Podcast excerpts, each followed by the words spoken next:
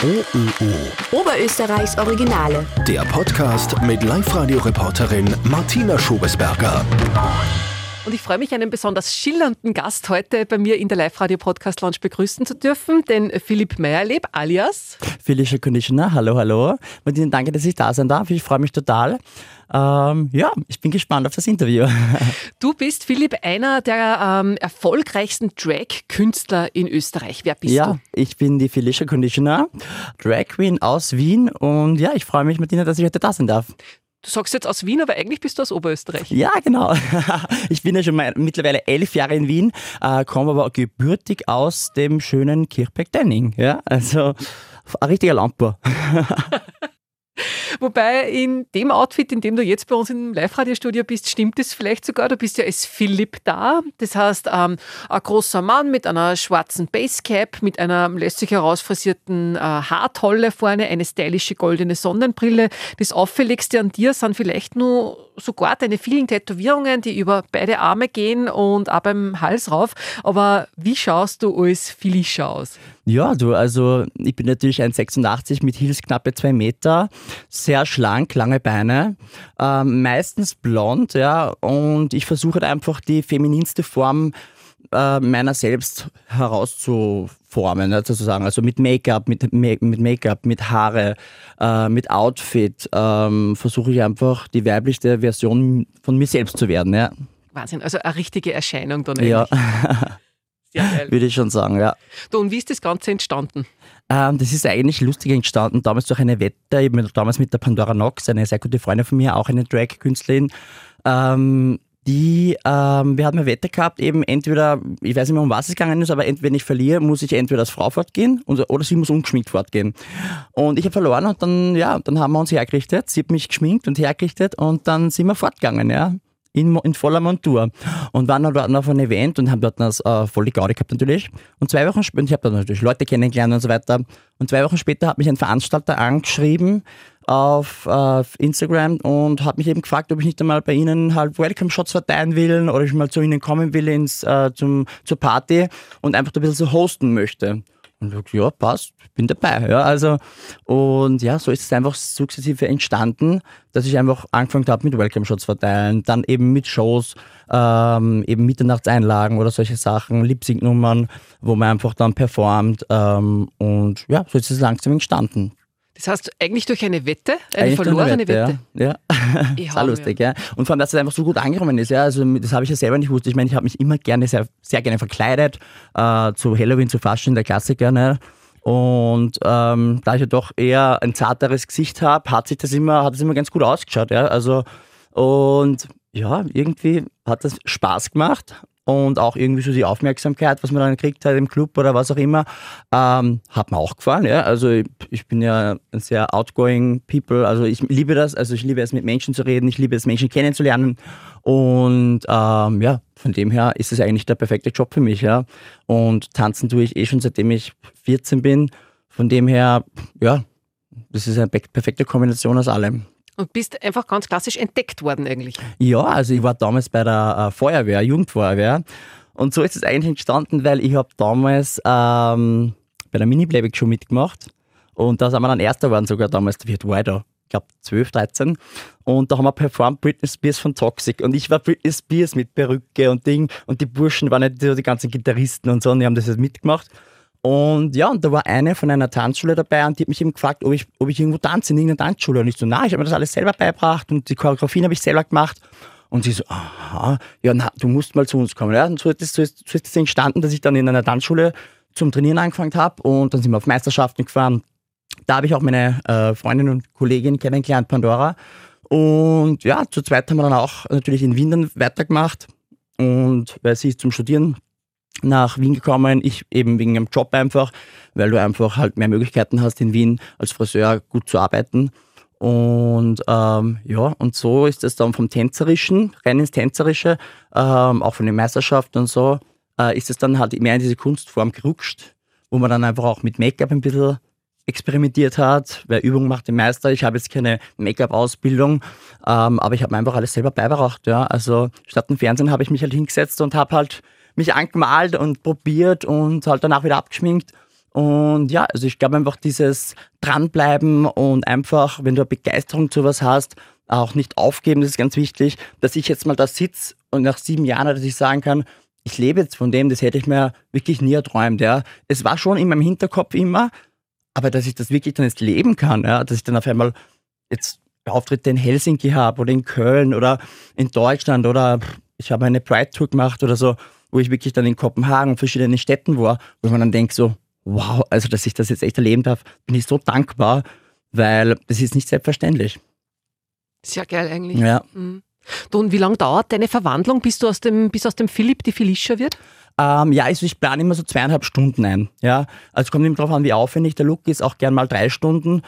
Ähm, ich sage immer so, je besser ich vorbereitet bin, auch vom Outfit und so her, dann weiß ich schon, was ich anziehe. Die Perücke ist vorbereitet, die brauche ich nur mehr aufsetzen, Outfit nur mehr anziehen. Ähm, aber so gute zweieinhalb, drei Stunden plane ich immer ein. Ja. Und wie schaut da dein Schminkkoffer und dein, äh, dein Kleiderschrank aus? Wie groß ist das? Du, mittlerweile habe ich ja wirklich zwei Kleiderschränke. Also einen Burschenkleiderschrank, einen für Drag. Ähm, es sammelt sich natürlich ordentlich viel an. Gell? Also ähm, das ist schon krass, was man da echt an Platz und Zeug dann mittlerweile ansammelt. Ich glaube, ich habe sicher um die 50 Perücken mittlerweile.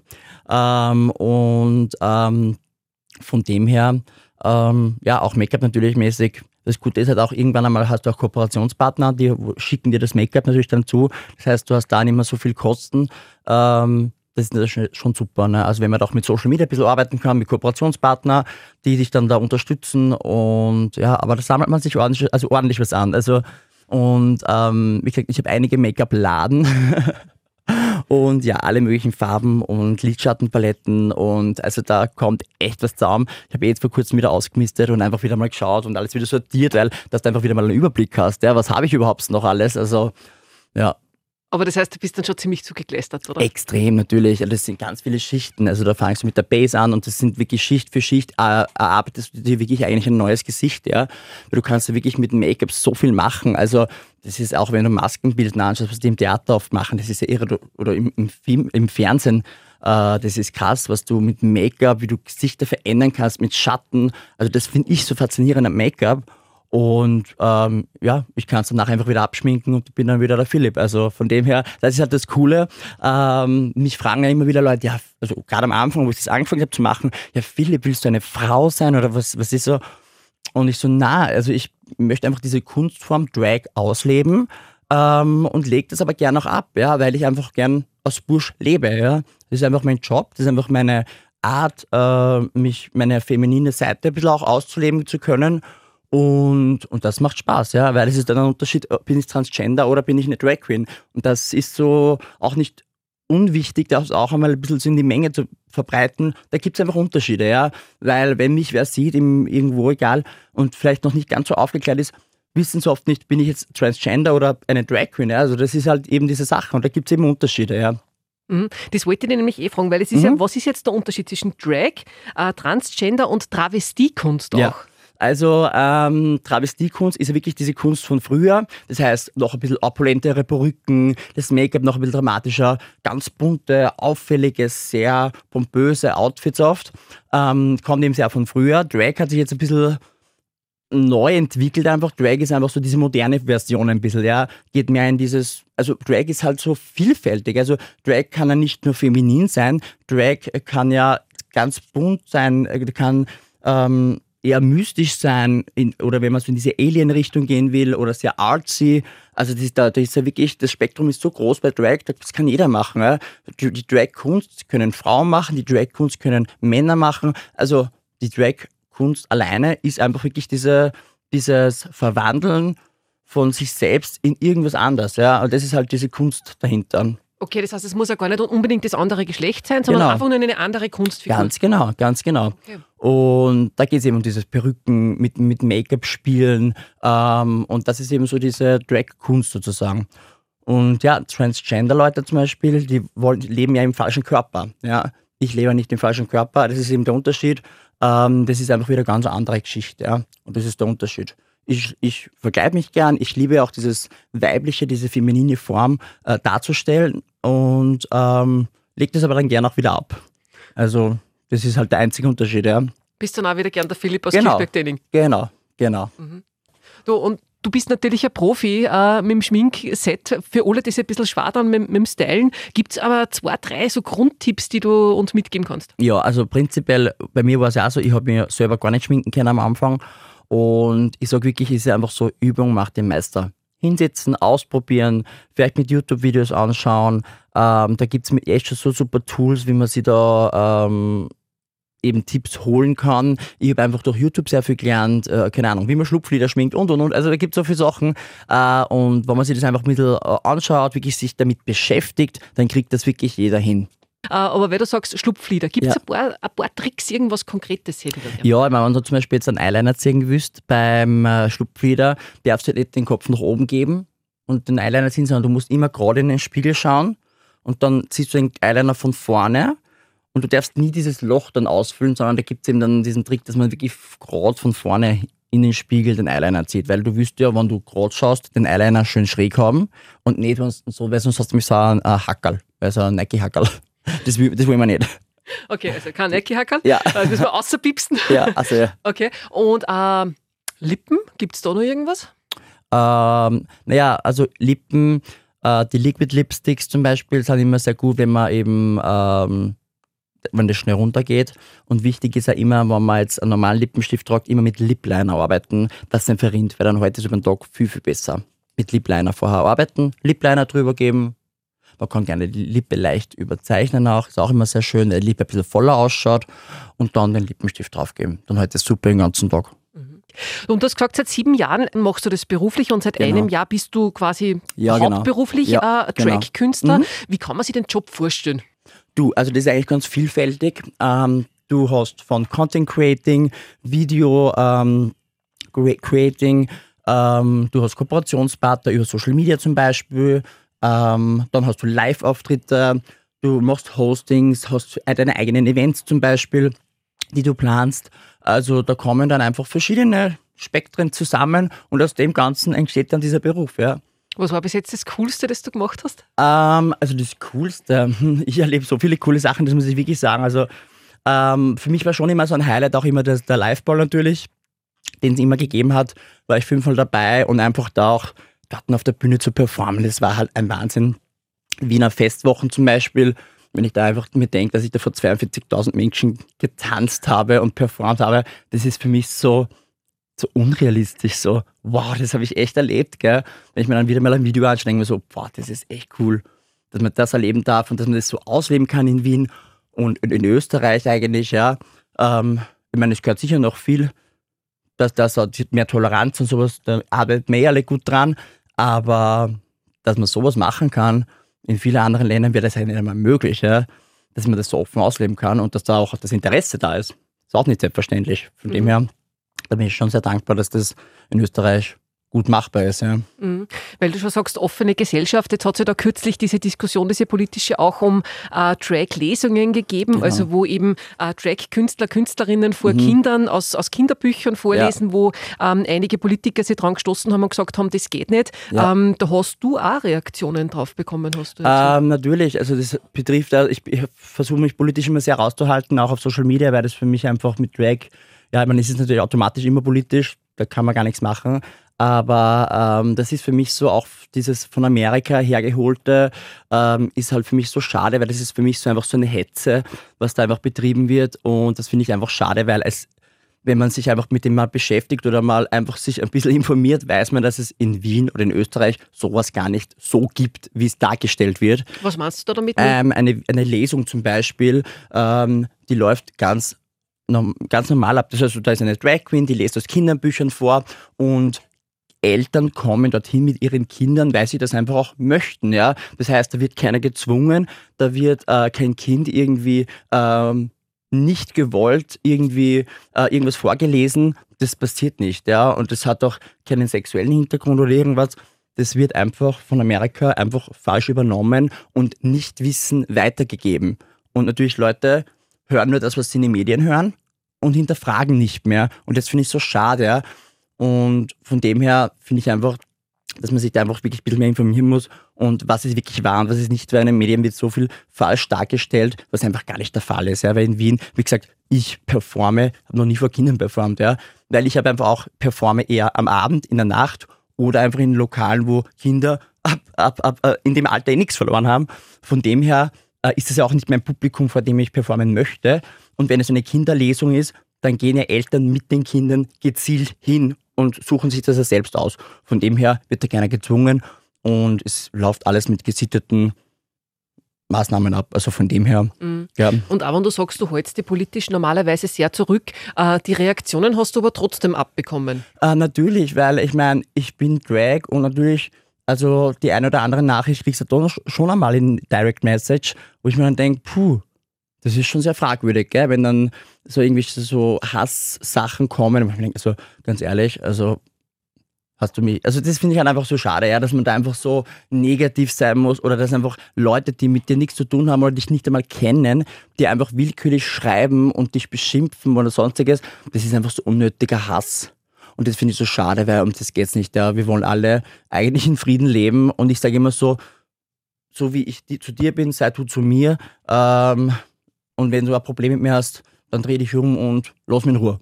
Also das ist immer so meine Devise, weil ähm, ich muss auch nicht alles mögen, ja, oder ich muss auch nicht alles super finden, was wer macht, aber dann lasse ich den in Ruhe und fertig. Ja. Wenn das nicht mein Spektrum ist, wo ich mich auskenne oder was ich sehen will, dann schaue ich mir es an, fertig. Also das ist aber eigentlich ziemlich, eigentlich wäre es ziemlich einfach, ne?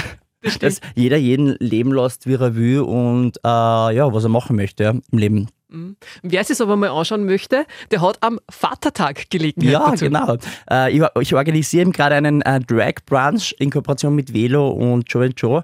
Das ist in Wien, direkt am Westbahnhof. Und ja, da gibt es einen Drag Brunch und mit zwei Slots, wo man einfach brunchen gehen kann, ähm, gut essen, gut trinken und wo eben Drag-Shows dazwischen sind. Ähm, man ist sehr gut unterhalten, es wird lustig und ähm, ja, jeder, der kommen mag, sehr gerne. Kommt dein Papa auch? Natürlich, habe ich als, Klasse, als Erste eingeladen. Und ja, ich freue mich schon. Also es ist cool, wenn dann auch einfach deine Eltern oder deine Familie dich da unterstützt und äh, da voll hinter dir stehen. Das ist natürlich sehr wertschätzend und äh, freut mich dann natürlich auch. Ja, bin ich gleich noch mehr nervös vom Auftritt, dass alles gut läuft. Also deine ja. Familie steht hinter dir. Ja, oder? total. Ja, total. Also da muss ich echt sagen, Hut ab. Ähm, da kann ich echt auf Holz klopfen. Ähm, es ist nicht selbstverständlich. Also ich habe da wirklich viele Freunde, Bekannte, wo das nicht so ist.